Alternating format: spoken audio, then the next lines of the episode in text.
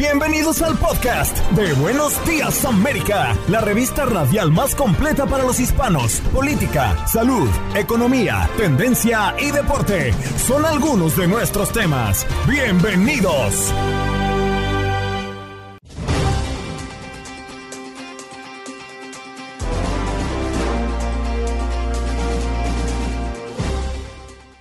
Muy buenos días, América de costa a costa. Soy Janet Vázquez. Los saludo con mucho gusto en este podcast de Buenos Días, América. Aquí vamos a recordar las entrevistas más interesantes que tuvimos este viernes primero de marzo. Arrancando el mes con mucha información.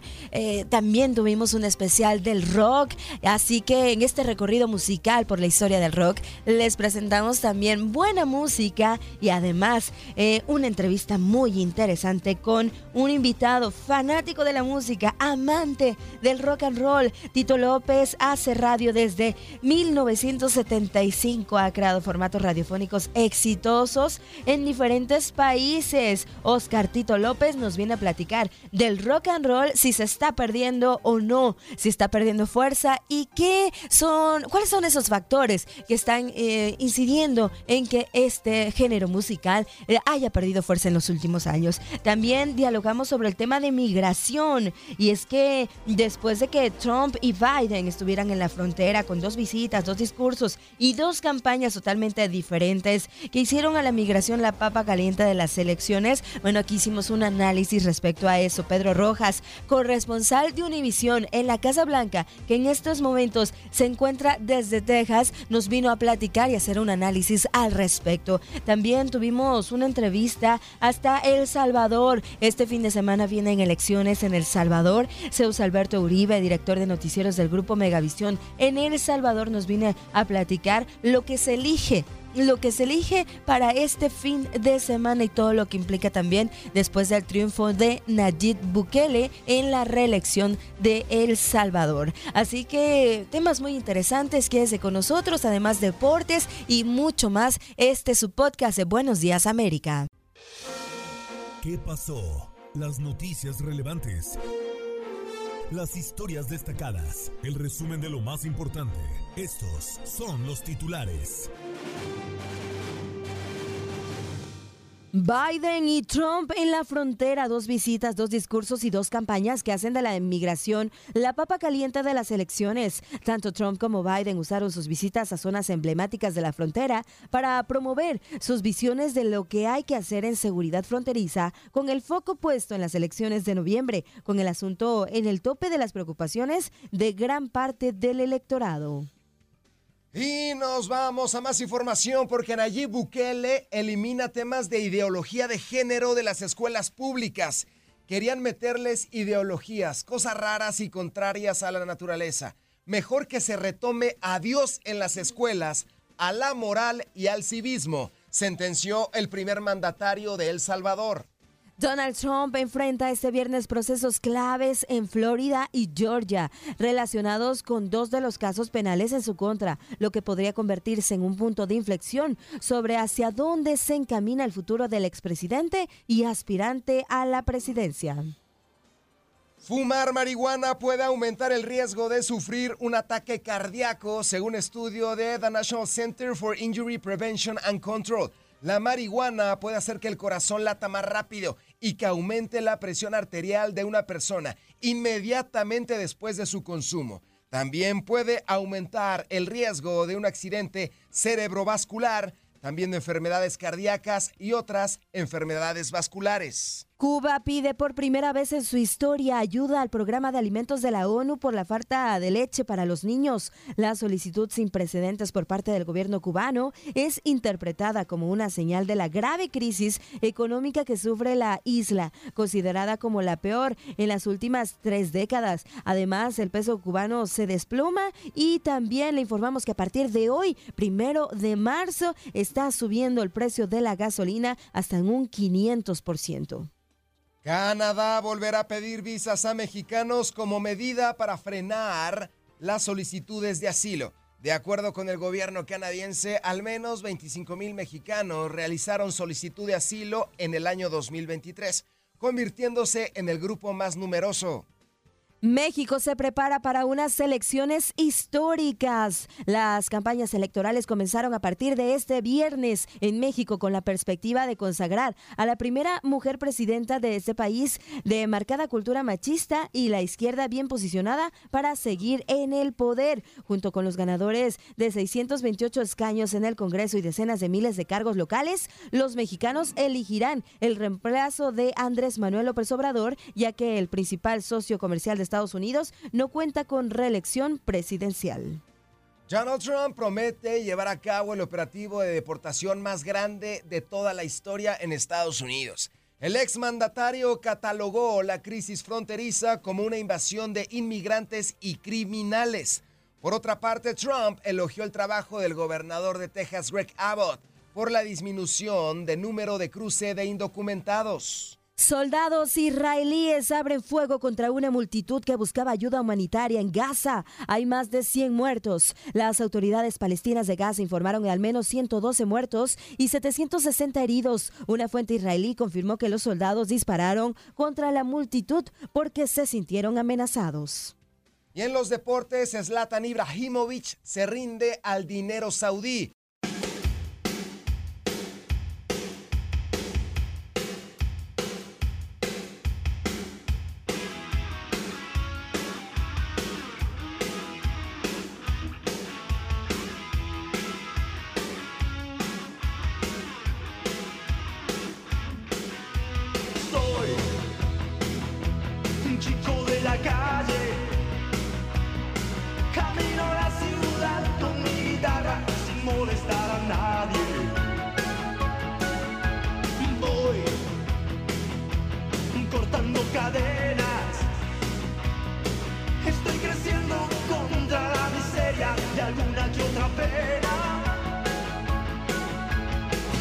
pero pierdo el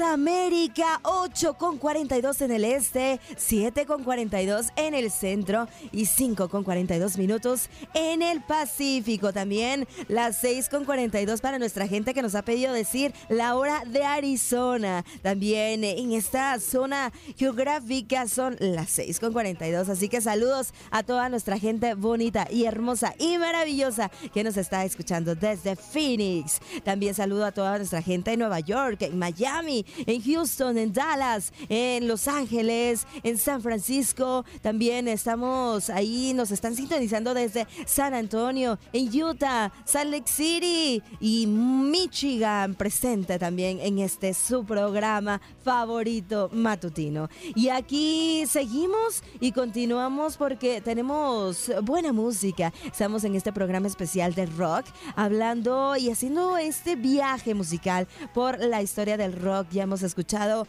rock de, los 60s, de los 50s, de los 80s, de los 70s, de los 90s, también rock de los 2000 y rock que abarca diferentes generaciones y también diferentes eh, países, eh, los países de Latinoamérica que han dejado muy buenas bandas de rock. Aquí estamos escuchando a Miguel Mateos. También nos pide Martín Soto. Buenos días chicos, por favor pongan en la ciudad de la furia de Soda Estéreo. Por supuesto, ahorita te vamos a complacer. También por acá Gasbook nos dice en el chat de Buenos Días América en WhatsApp. Saludos equipo, Yanni, Eduardo, y ese es el mm, marciano como yo, Jorge el fiestero. Feliz mes de su cumpleaños, tómese una a mi salud, nos dice por acá. Vanessa también que te dice, Jorgito, feliz mes de marzo. Y eh, querida Tel, y también que te la pases muy bien en tu cumpleaños, Jorgito. Felicidades, que lo disfrute, que viva el cumpleañero. Lindo día a celebrar para echar la casa por la ventana. Y tenemos muchos, muchos mensajes. César nos dice popotitos.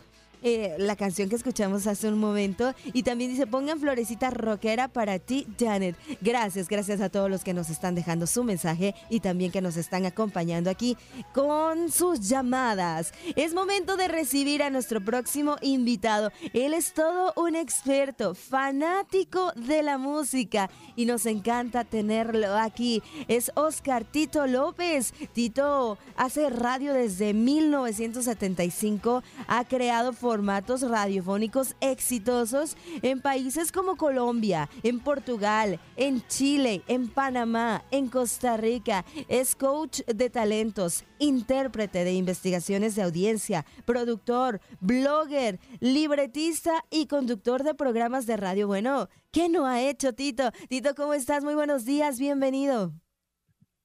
¿Qué tal? Buenos días, Janet, y a la audiencia. Un feliz día para todos. En este momento está saliendo el sol por aquí, por eso tengo ese reflejo en la cara. Estoy en eh, Quintana Roo, México, eh, oyendo lo que más me gusta en la vida, que es el rock. Yo hago radio, pero el rock ha sido parte de mi vida. Además, porque eh, no lo comentaste y de pronto no lo sabes, pero mi segundo apellido, yo soy López por parte de mi papá, pero por parte de mi mamá, mi apellido es Música, como suena con doble K. Mi abuelo era finlandés y tuve la, la, la, fortuna de, de, tener ese apellido, ese segundo apellido, mi apellido materno que me ha acompañado pues toda la vida, obviamente, y, y más aún en mi carrera de radio. ¡Wow! ¡Qué maravilloso, Tito! Porque además le haces honor, honor a ese apellido que te, pues que tienes y que además has estado ahí inmerso en el mundo de la música. Hoy hablando del rock, el rock que tiene ya una larga historia, que tiene ya más de 80 años de historia y que nos ha dejado mucho al, pues al mundo en general, a toda la humanidad. Así es, y, entre otras cosas también contarte que eh, yo he estado, a ver, eh, este año cumplo 70 años, o sea, tengo casi la misma edad del rock, crecí con el rock, he vivido gran parte de su historia y todo comenzó precisamente porque dos de mis hermanos, que obviamente también tienen el apellido música, crearon uno de los primeros grupos de rock en Colombia, uno de los grupos pioneros. El grupo se llamaba Los Yetis de hecho, todavía mi hermano mayor tiene 80 años y sigue haciendo presentaciones ocasionales. Entonces, digamos que desde muy pequeño, desde que yo tenía 8, 10, 12 años, siempre tuve la influencia de ellos, siempre estuve escuchando música rock, siempre estuve rodeado de músicos de rock, siempre tenía acceso a los discos de vinilo en esa época que compraban o que les regalaban a mis hermanos y podía pues escuchar su música y con eso fue con lo que crecí y afortunadamente no me ha abandonado hasta, hasta este momento, a pesar de todas las nuevas tendencias musicales que han venido surgiendo en el tiempo. Sí, y justamente, Tito, yo te quería preguntar sobre eso. ¿Qué ha pasado con el rock en los últimos, en los últimos tiempos? Porque eh, han salido muchos géneros musicales. Parece que ha perdido fuerza. ¿Cuál es tu punto de vista? ¿Ha perdido fuerza o no es así? Mira, yo soy rockero, me encanta el rock, pero también como trabajo en radio y, vivo pendiente de todo lo que sucede con el, con el mundo de la música en general, también tengo clarísimo que al igual que con la salsa, el rock no pasa por su mejor momento. Ha perdido mucha presencia, ya prácticamente no conocemos agrupaciones nuevas de rock o las pocas que hay, pues no tienen la difusión que uno quisiera, ¿no? Entonces, sí siento que ha habido una pérdida de, del interés por el rock esto se debe a muchos factores que si quieres hablamos de esto. Sí, claro. ¿Cuáles, ¿Cuáles son esos factores? A ver, cuéntanos. Mira, a ver, yo diría que primero existe lo de las plataformas de streaming de música que han convertido la música en un commodity, es decir, ya ya la música está en todas partes. Yo voy por la playa y levanto una piedra y ahí debajo hay música. O sea, ya, ya no es esto de estoy ahorrando para poder ir a un almacén de discos a mirar todo lo nuevo que llegó, meterme en los anaqueles, estar sacando, viendo la, la portada, la carátula del disco, leer las notas y comprar un disco completo para porque tenía una o dos canciones buenas y sin embargo lo escucho todo. Entonces, digamos, que hoy en día eso se ha perdido en gran parte. Yo sé que hay gente que le gusta coleccionar vinilos, pero sigue siendo una minoría con respecto al, común de la gente. Los jóvenes eh, ya no escuchan música por su contenido, sino por la forma como es presentada. La apariencia manda por encima de los contenidos. A la gente ya no le importa tanto qué dice o si una canción está bien elaborada, sino cómo luce la persona, cómo es el video, qué está generando en redes sociales, etcétera, etcétera. Y eso los rockeros, digamos que de alguna manera se han quedado atrás, no han sabido adaptarse a estas circunstancias.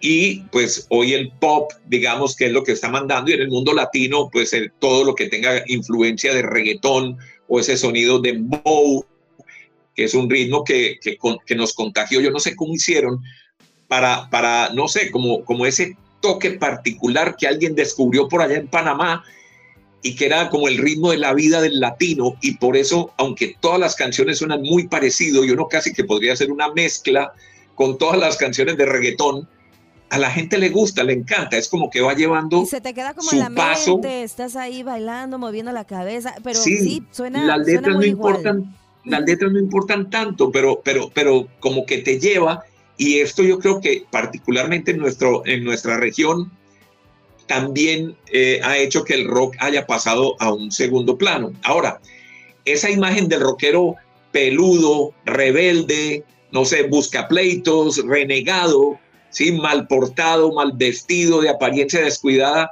pues va en contravía de todo lo que está pasando hoy en día, cuando siempre estamos pendientes de lucir bien ante una cámara en las fotos, estarlas compartiendo.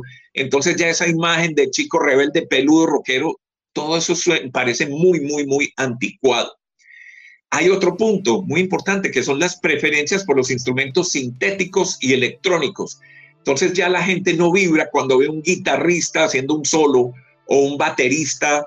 ¿Por qué? Porque ya incluso desde mi casa, con un software, yo que no sé música, que no, que no sé tocar ningún instrumento, me meto en un software y en cinco minutos ya tengo una canción que de pronto no tiene todo lo que tenían las canciones de antes, pero que finalmente pues suena bien y a la gente le gusta. Entonces sabemos que los rockeros se preocupan por su virtuosismo, por demostrar que saben tocar bien una guitarra, que cantan afinados, que, que hacen interpretaciones especiales. Todo eso ha pasado a un segundo plano y de eso ha vivido el rock, indudablemente. Pero hay algo más importante, si quieres preguntar algo, es que yo empiezo a hablar y no paro. Sí, eh, tenemos... Es la que, sí, no, te iba a decir la relevancia. Dime, dime, dime. Sí, no, termina tu idea y tenemos aquí a Jorge también que es amante del rock que te quiere preguntar sí, algo. Es que ya nos quedan tres minutitos, mi querido Tito, pero antes era eh, eh, el rock, las baladas y el metal, nada más eran esos tres géneros. Después todo lo demás era un género subterráneo, no sé si en otros países se les llamaba igual, pero era el género subterráneo. Y de ahí se empezó a derivar lo que era el rock ska, el indie, el alternativo. Todas esas fusiones a mí se me hace que, le meten un instrumento, por ejemplo, en el ska, un, instrumento de viento y es ska. Entonces, a mí no se me hace tan mala la idea porque va fusionando el rock, pero sí se pierde la esencia del rockero que dice, mi música se escucha, no se vende.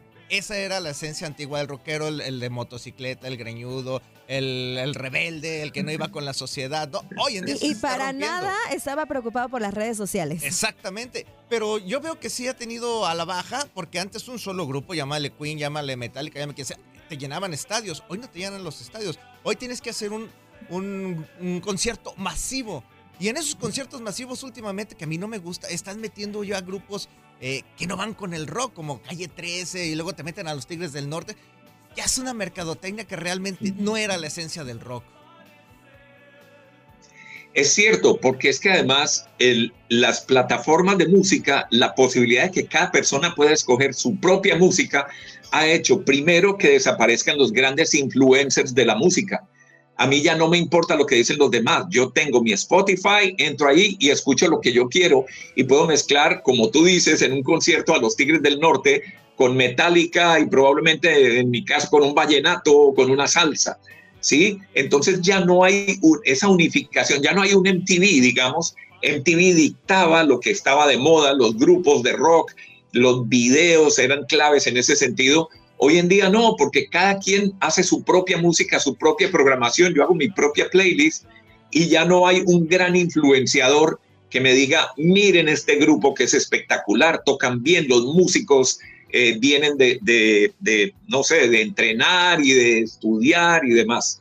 Entonces, es muy cierto. Lo que hay que entender es que el consumo de música ha cambiado y de manera infortunada el rock se quedó por fuera.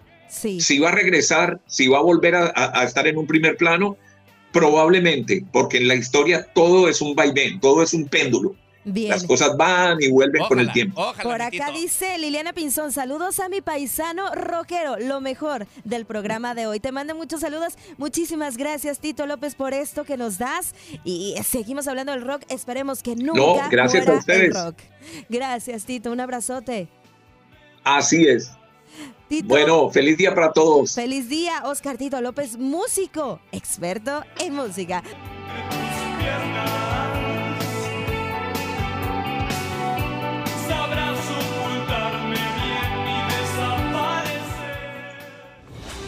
La Casa Blanca siempre es noticia y Pedro Rojas, corresponsal de Univisión, está aquí para contártelo. Buenos días América, desde Washington, D.C. Y en esta ocasión, Pedro Rojas, los saludamos desde Texas. Está en una cobertura especial eh, que ha tenido por la visita del presidente Joe Biden a esa entidad. Pedro Rojas, ¿cómo estás? Muy buenos días.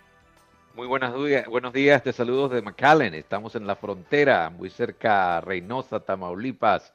Ah, tuvimos, como lo decías, la oportunidad de acompañar ayer al presidente Biden en su visita relámpago a Brownsville, Texas donde no solamente se reunió con miembros de la patrulla fronteriza, sino también con funcionarios de varias agencias federales que hacen vida aquí en la frontera.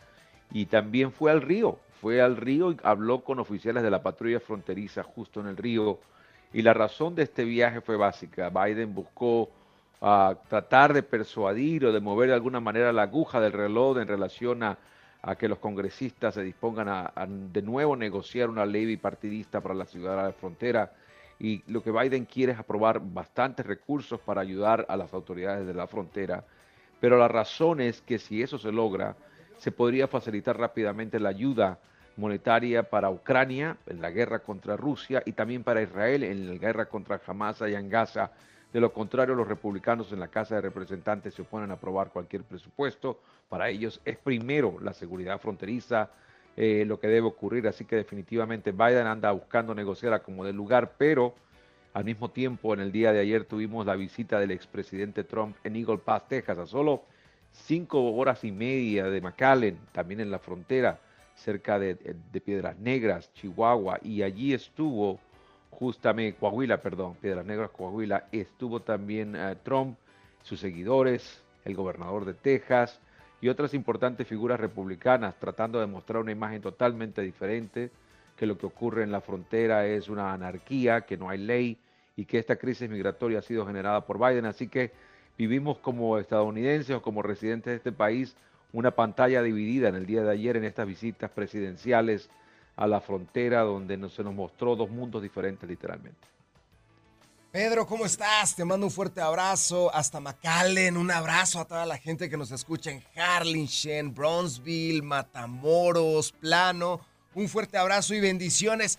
Donald Trump ha prometido llevar a cabo el operativo de deportación más grande de toda la historia en la Unión Americana. Ayer escuchábamos también al expresidente aplaudir las medidas de Greg Abbott por la disminución del número en los cruces de indocumentados, aunque muchas de estas medidas hayan sido incluso en contra de la humanidad. ¿Qué te parecieron todas estas declaraciones, tanto de Trump como el haber aplaudido a Greg Abbott? Definitivamente este es el incremento de la retórica antimigrante que se va a notar de aquí hasta la elección general de noviembre de 2024. Biden va, Biden va a tener que defenderse porque Biden de alguna manera es corresponsable el hecho de que él es la cabeza de la Casa Blanca, la Casa Blanca, la Casa Blanca dicta las, las, políticas nacionales de este país. Así que Biden tiene una, una, suerte de modo defensivo.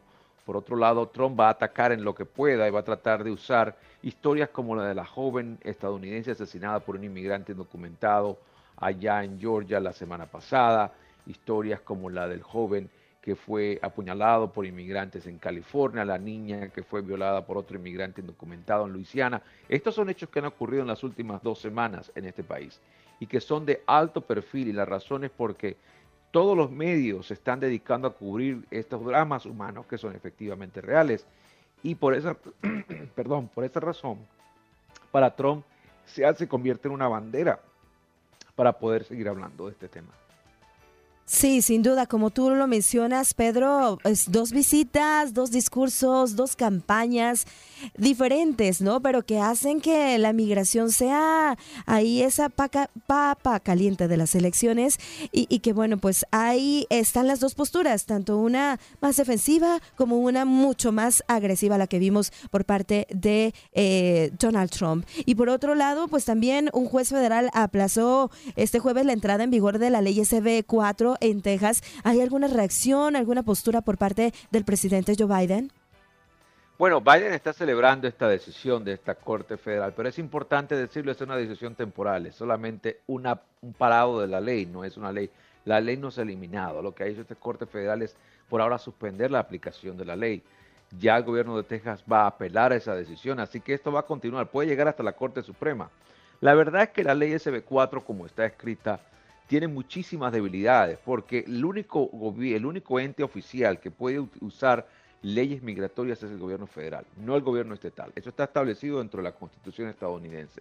So, tal y como está contemplada la ley SB4, que le da facultades a los oficiales de policías de Texas para usar leyes federales de inmigración, es bastante difícil. Ah, no diría imposible, pero es bastante difícil. Por eso yo creo que el piso de esa ley es bastante débil. Ahora, todo va, a depender ahora de lo que digan las cortes. Texas va a apelar, esto va a ir a la Corte de Apelaciones del Quinto Circuito. Y la Corte de Apelaciones del Quinto Circuito, para que toda la audiencia sepa, es un panel de tres jueces. Dos de ellos son republicanos, uno es demócrata. Entonces es altamente posible que se revierta la decisión de esa Corte Federal y que la ley eventualmente se aplique. Ahora, el gobierno federal puede apelar, entonces esto iría a la Corte Suprema lo que haría que lo que pondría la ley en, pausa de nuevo hasta que la Corte Suprema se pronuncie, que podemos hablar de 8 o 10 meses, quizás hasta el próximo año. Pero efectivamente, eh, yo, ah, como yo visualizo esta ley, eh, particularmente eh, Texas está literalmente muy complicada, tiene un camino muy complicado porque está tratando de aplicar una ley federal desde el punto de vista de un gobierno de Estado. Y eso realmente es bastante difícil en este país. Rápidamente, mi querido Pedro, hasta el momento Biden no ha anunciado ninguna acción ejecutiva. ¿Crees que él esté considerando en las próximas fechas anunciar algo que restringiría la capacidad de los migrantes para pedir asilo? Lo rumoramos la semana pasada, hubo reportes oficiales que indicaban que sí va a haber una acción ejecutiva de parte de Biden. Insisto, estamos llegando al punto más álgido de esta elección general Biden sabe que tiene solo meses para revertir la narrativa del tema y si no lo hace, eventualmente va a perder el voto eh, popular en muchos lugares del país por el tema de la inmigración. Si algo hizo Greg Abbott efectivamente bien, esto quiero destacarlo, es que Greg Abbott envió miles de migrantes en autobuses a Nueva York, a Chicago, a Filadelfia, a Washington, D.C., a Boston, y al hacerlo llevó el tema migratorio a esas ciudades. Y entonces estas ciudades son mayormente manejadas por gobiernos demócratas. Y ahora la narrativa ha cambiado. Y esto afecta muchísimo a Biden, porque Biden está siendo ah, muy constantemente presionado por alcaldes, por gobernadores de estos estados, diciendo hay que hacer algo, hay que frenar la migración, no tenemos presupuesto para atender a tantos migrantes que está durmiendo en albergues, que está durmiendo en las calles, en fin.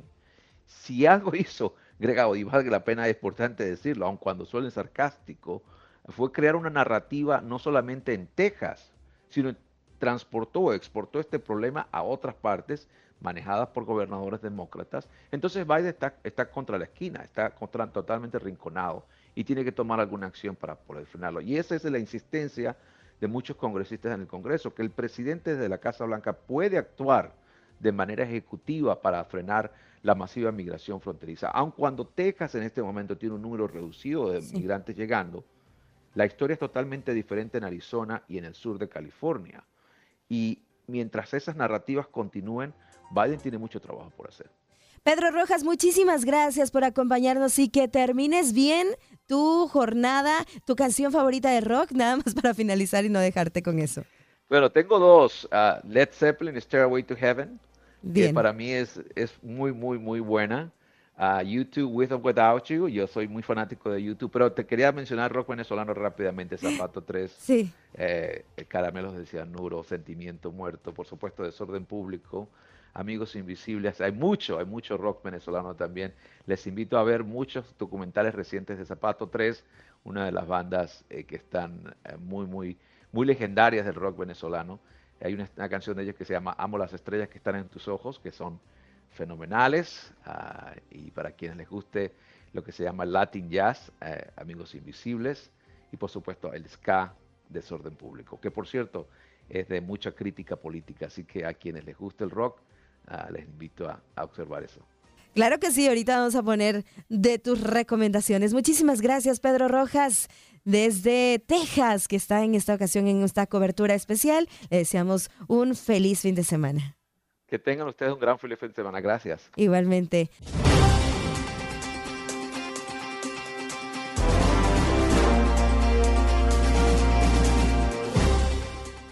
Nos vamos a recibir directamente a nuestro próximo invitado.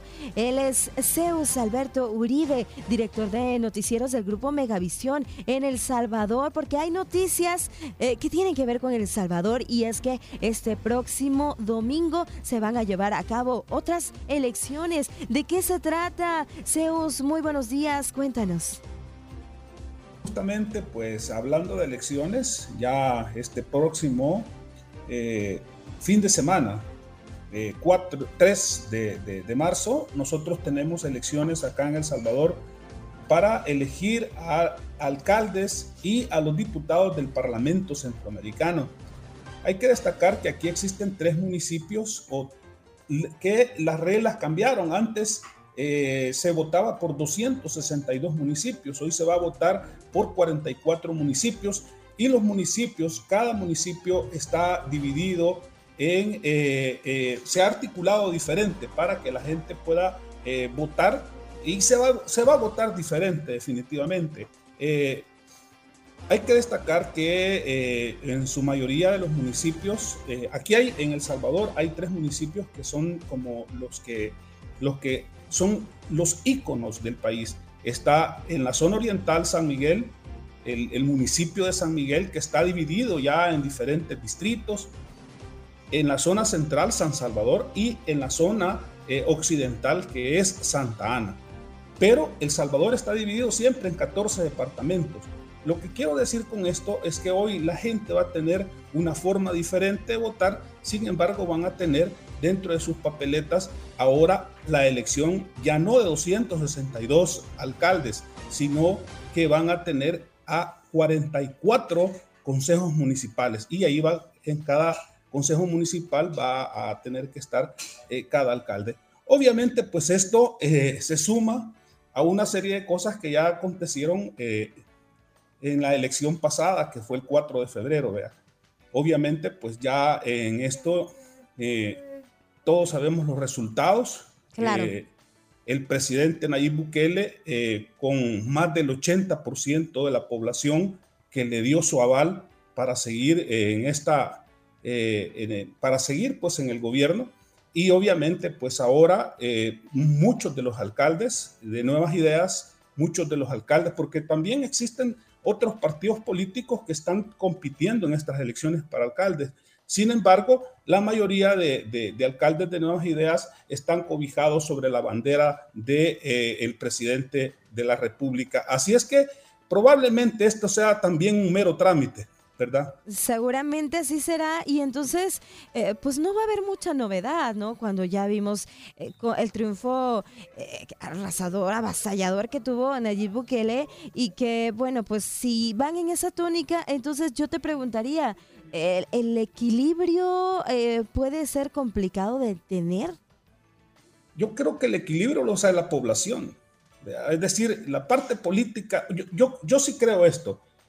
Cuando la gente viene y le da eh, esta, eh, esta nueva aval al presidente, con más del 80% 30% de la votación, que sumaron más o menos eh, casi llegando a los 3 millones eh, de votantes, que es una votación histórica. Aquí jamás había votado gente tanto por, por, un presidente. Pero lo que sí tengo yo, digamos, en perspectiva es que hoy, ¿quién va a ser el, contrapeso? Lo va a ser la población. ¿Por qué? Porque de repente ya eh, nuevas ideas, el presidente y todo su gabinete ya no van a poder, digamos, por, ser, por, por, por ejemplo, decir eh, Arena, los 20 años de Arena, o el FMLN tuvo la culpa. O sea, ahora las decisiones las están tomando ellos. Tienen al menos tres años de estar tomando las decisiones.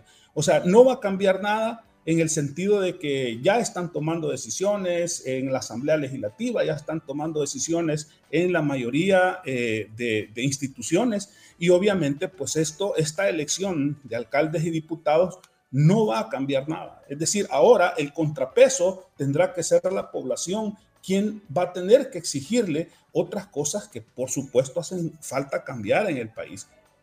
Yo sí puedo decir como el tema de seguridad, como el tema de economía, perdón. Eh, por supuesto, la gente le ha dado el creo que la parte de seguridad está ha funcionado y la gente ha de seguridad, o sea, les han quitado a los pandilleros de la espalda y obviamente pues nadie va a decir lo contrario de que, que, que o sea, queremos que regresen los pandilleros, eso no, no va a pasar, es decir, la gente aplaude mucho eso. Ahora, ¿qué es? que hay? Hacen falta muchas cosas que cambiar en el país. Por supuesto que hacen falta muchas cosas y ahora ya es responsabilidad de la nueva administración y hoy a una full administración, o sea, ya no, ya no es este que va a haber, porque la oposición política queda minimizada, minimizada a un diputado, a dos diputados, a tres diputados. Y de los tres diputados, de los, de los cinco diputados que han quedado de la oposición política, tres siempre, digamos, por ejemplo, han estado apoyando las políticas del Estado. Así es que, que, que, obviamente, pues hoy la responsabilidad de toditas las decisiones que se tomen en la Asamblea Legislativa, que se tomen de parte del Ejecutivo y la Asamblea Legislativa, van a ser responsabilidad del de, eh, Estado como tal y obviamente pues eh, ya ahí ya, no va a haber forma de cómo decir el FMLN tuvo la culpa o Arena tuvo la culpa. Eso es, es y la gente, la gente va a ser el contrapeso cuando sienta, digamos, por ejemplo, la economía hace falta muchas cosas. Entiendo, entiendo que hay programas que tiene el gobierno, eh, que aquí los hemos dicho en nuestro, en nuestro grupo, hay programas que tiene el gobierno que van en avanzada, eh, obviamente, pues hubo muchas críticas sobre la criptomoneda, pero va en avanzada. De hecho, la, criptomoneda ha crecido y obviamente, pues el presidente mismo estaba hablando de que ya hay ganancias eh, del crecimiento de la criptomoneda porque se compraron, se compró más baratas.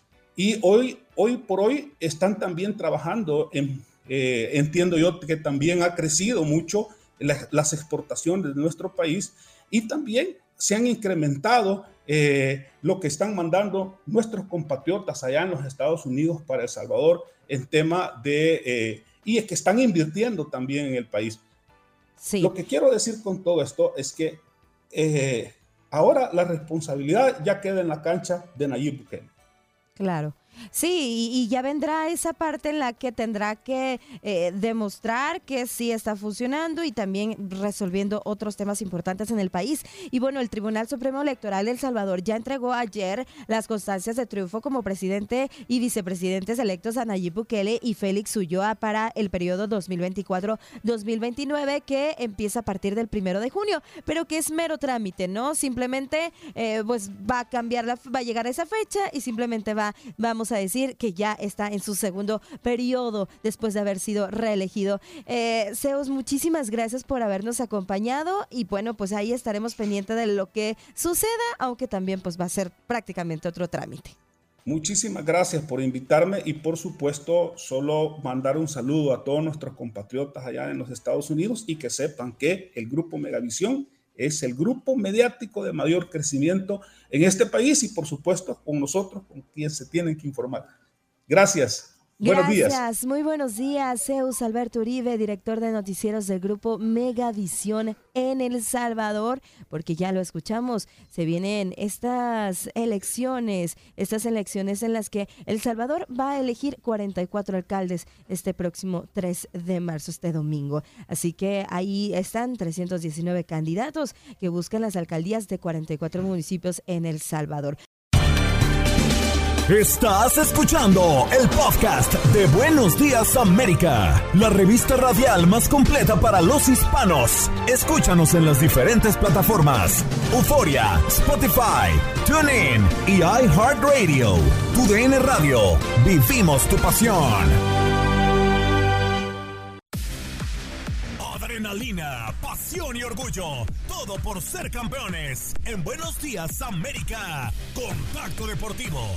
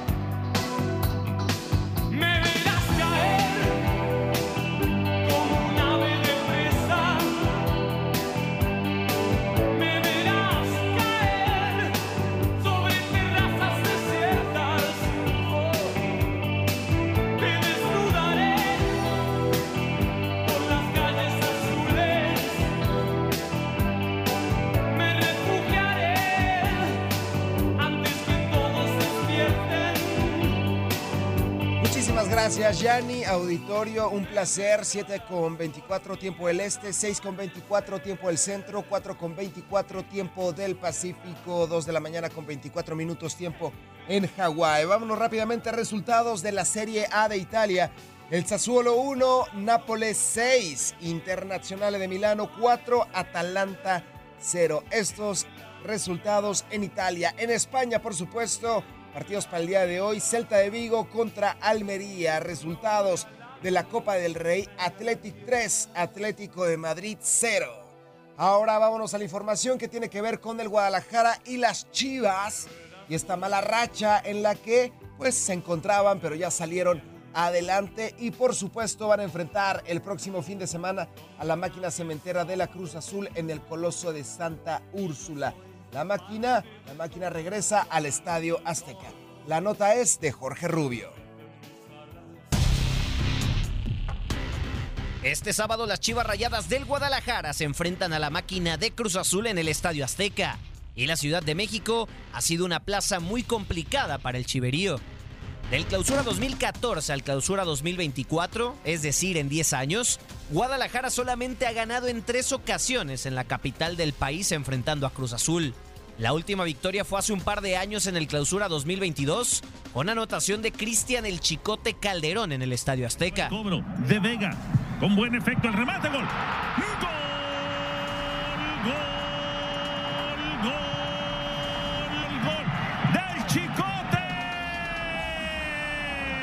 un gran tiro de esquina en el cobro. Antes de ese triunfo, Chivas tardó tres años en volver a ganar de visitante frente a la máquina. Fue en enero de 2019 también por marcador de 1 a 0 con anotación de Ronaldo Cisneros. Charal le va a pegar, Charal disparo.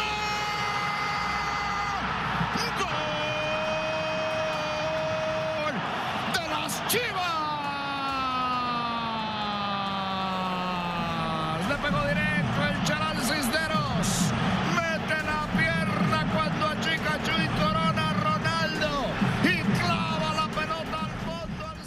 Para la tercera victoria nos tenemos que remontar cuatro años antes en el clausura 2015, donde el rebaño venció 2 a 1 a la máquina con anotaciones de Aldo de Nigris y Marco Fabián, rompiendo una racha de ocho años sin ganarle al azul como visitante. Desde el clausura 2007, donde anotaron el Maza Rodríguez y Adolfo el Bofo Bautista.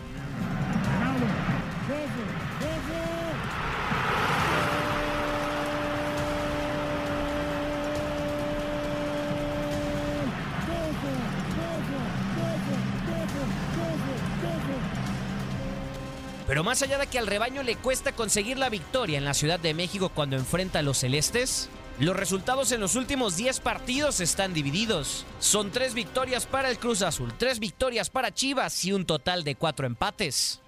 El que apunta para ser el duelo de la jornada entre dos grandes del fútbol mexicano y con la dirección técnica de Martín Anselmi y Fernando Gago, ¿podrá cambiar la historia para las Chivas? Para tu DN Radio, Jorge Rubio.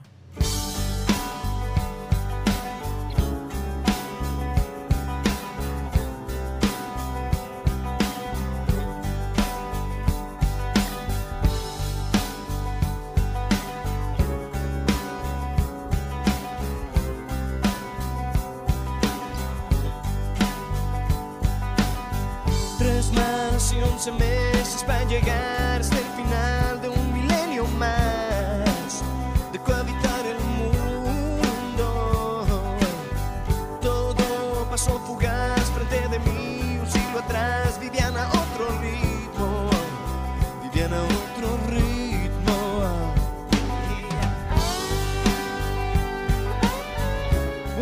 Gracias a Jorge Rubio por esta información de las Chivas Rayadas del Guadalajara que enfrentarán a la máquina cementera de la Cruz Azul. Gago enfrentará a Anselmi, dos grandes técnicos argentinos en la actualidad del fútbol mexicano. Vámonos a la siguiente información porque ¿quién será el próximo rival del pugilista mexicano en el arte fistiana? Saúl Canelo Álvarez, ¿quién será? el próximo que enfrentará al Canelo. Por supuesto que tenemos toda la información.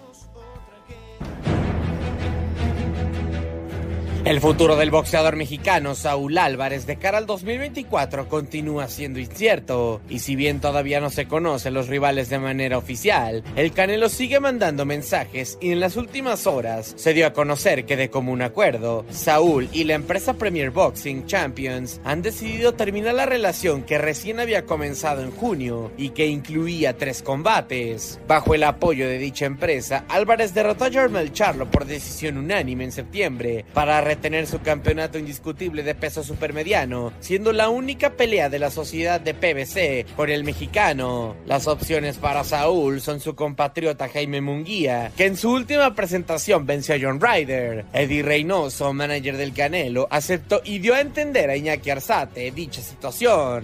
Sí, puede ser un americano o un este mexicano como ah, ¿todavía? sí, en eso estamos, no sabemos si vaya a ser este eh, cualquiera de ellos.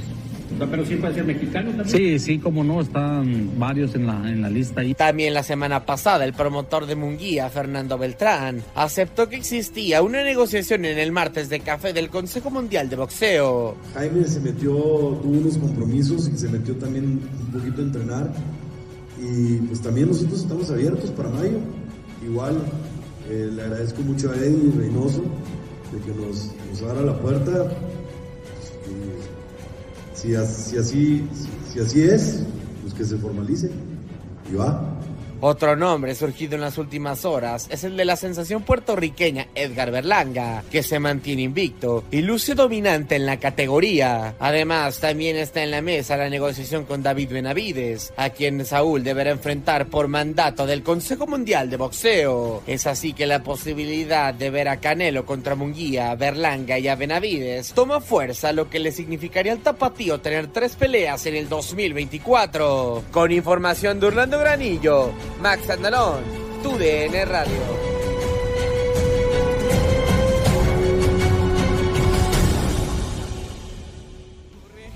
la ruta, no queremos otra guerra, queremos Muchísimas gracias a Max Andalón por esta estupenda pieza con información de Orlando Granillo, los rivales de Saúl Canelo Álvarez.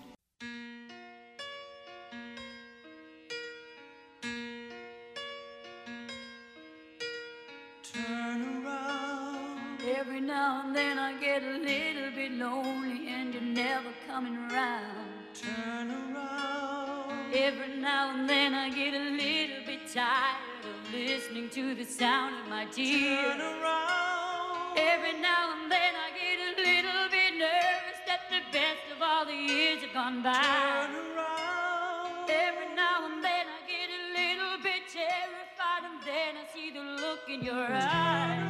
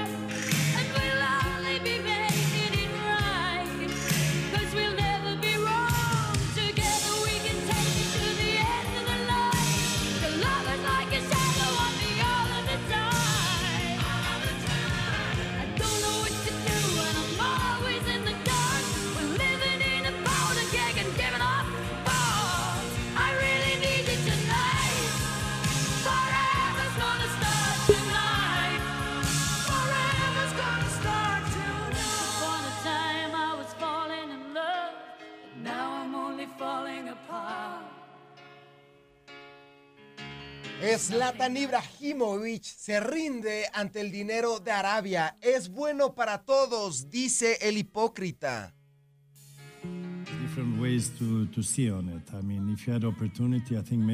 Jugadores es difícil rechazar una oportunidad así dependiendo de la oferta que sea. offer, it's difficult to refuse, depending on what kind of offer. Es difícil I mean, rechazar algo de esta magnitud, it pero el fútbol es para todos y depende de lo que uno busque en su carrera y el what kind of legado que quieras dejar. Cada uno puede hacer lo que quiera. Pero no creo that que esto vaya a afectar demasiado el nivel del fútbol europeo.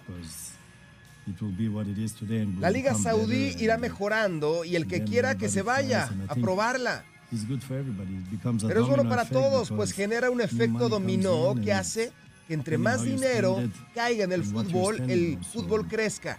I think it's positive Y ya después depende de ti en lo que quieras gastar. Completamente en desacuerdo. Obviamente este tipo de ligas afectan Europa porque de no ser por la Liga Saudí estaríamos hablando de Karim Benzema, estaríamos hablando de Neymar todavía en el fútbol europeo, incluso de Cristiano Ronaldo que quizás eh, contaba con dos años más para quedarse en el fútbol español y en específico el fútbol en Europa. Vámonos rápidamente también al, al fútbol español, información que tiene que ver con la Copa del Rey porque el Shingurris Valverde le dice a todos festejen, yo voy a estar tranquilo. Shingurris Valverde, entrenador, Valencia. En el caso de Bellingham, eh, está para, para volver, pero para jugar ya de titular. Quiero decir, está, está totalmente recuperado. Eh, se ha llegado hasta aquí este año, a diferencia igual de temporadas anteriores, con una euforia contenida por parte de la afición eh, en general. Hoy, lógicamente, esa euforia se ha disparado, pero a ti te vemos que estás todavía como con el freno de mano, no sé si como, como una fórmula No. de, cara, de cara a afrontar la final. Y, y no sé qué le recomendarías a los aficionados. Si Hombre, ¿Nos vamos de fiesta o aguantamos digo un poco? Yo creo que los aficionados tienen que ir de fiesta, que vayan, sin ningún problema. Pero eh, no sé. Fíjate que intento venir aquí dando botes, saltos mortales a la sala de prensa, pero no me, es que no me sale. Me encantaría, ¿eh? Pero no sé. O sea. Ahora, eh, al final eh, entiendo que sobre todo para la gente, para todo el mundo está eh, eufórico, nosotros también, pero bueno, eh, al final ha habido mucha tensión alrededor del partido y hay mucha alegría alrededor del, del equipo, de la situación, pero nosotros nos estamos allí y no sé si para bien o para mal, como ya estamos acostumbrados a todo esto, pues ya más o menos todo más, bueno, pues ya ahora hemos ganado, venga, vas a la rueda de prensa, ahora hemos perdido, venga, vas a la Entonces, pues, pero ahora salgo de aquí y te garantizo que hago un doble salto mortal. Venga, vamos a zona mixta, ¿vale? Es que recasco.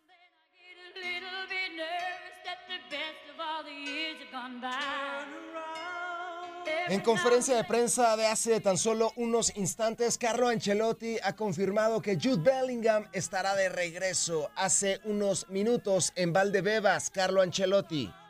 En el caso de Bellingham, eh, está para, para volver, pero para jugar ya de titular. Quiero decir, está, está 100%. totalmente recuperado. Está 100%.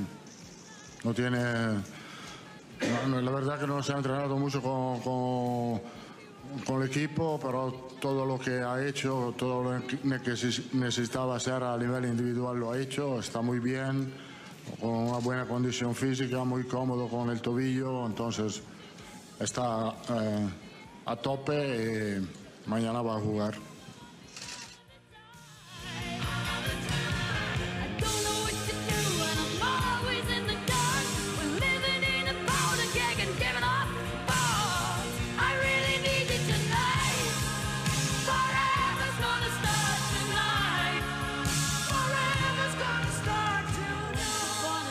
Querida Yani, los deportes al instante. Recordar que el día de hoy el Celta de Vigo estará enfrentando al Almería y por supuesto el 2 de marzo Valencia contra Real Madrid, Sevilla, Real Sociedad, Rayo Vallecano, Cádiz y el mejor partido de todos, Getafe contra Las Palmas.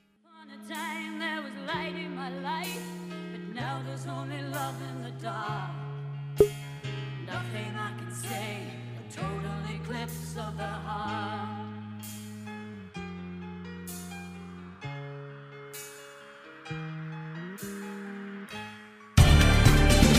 Gracias por acompañarnos en nuestro podcast. Buenos días América. Y recuerda que también puedes seguirnos en nuestras redes sociales. Buenos días AM en Facebook y en Instagram. Arroba Buenos días América. AM. Nos escuchamos en la próxima.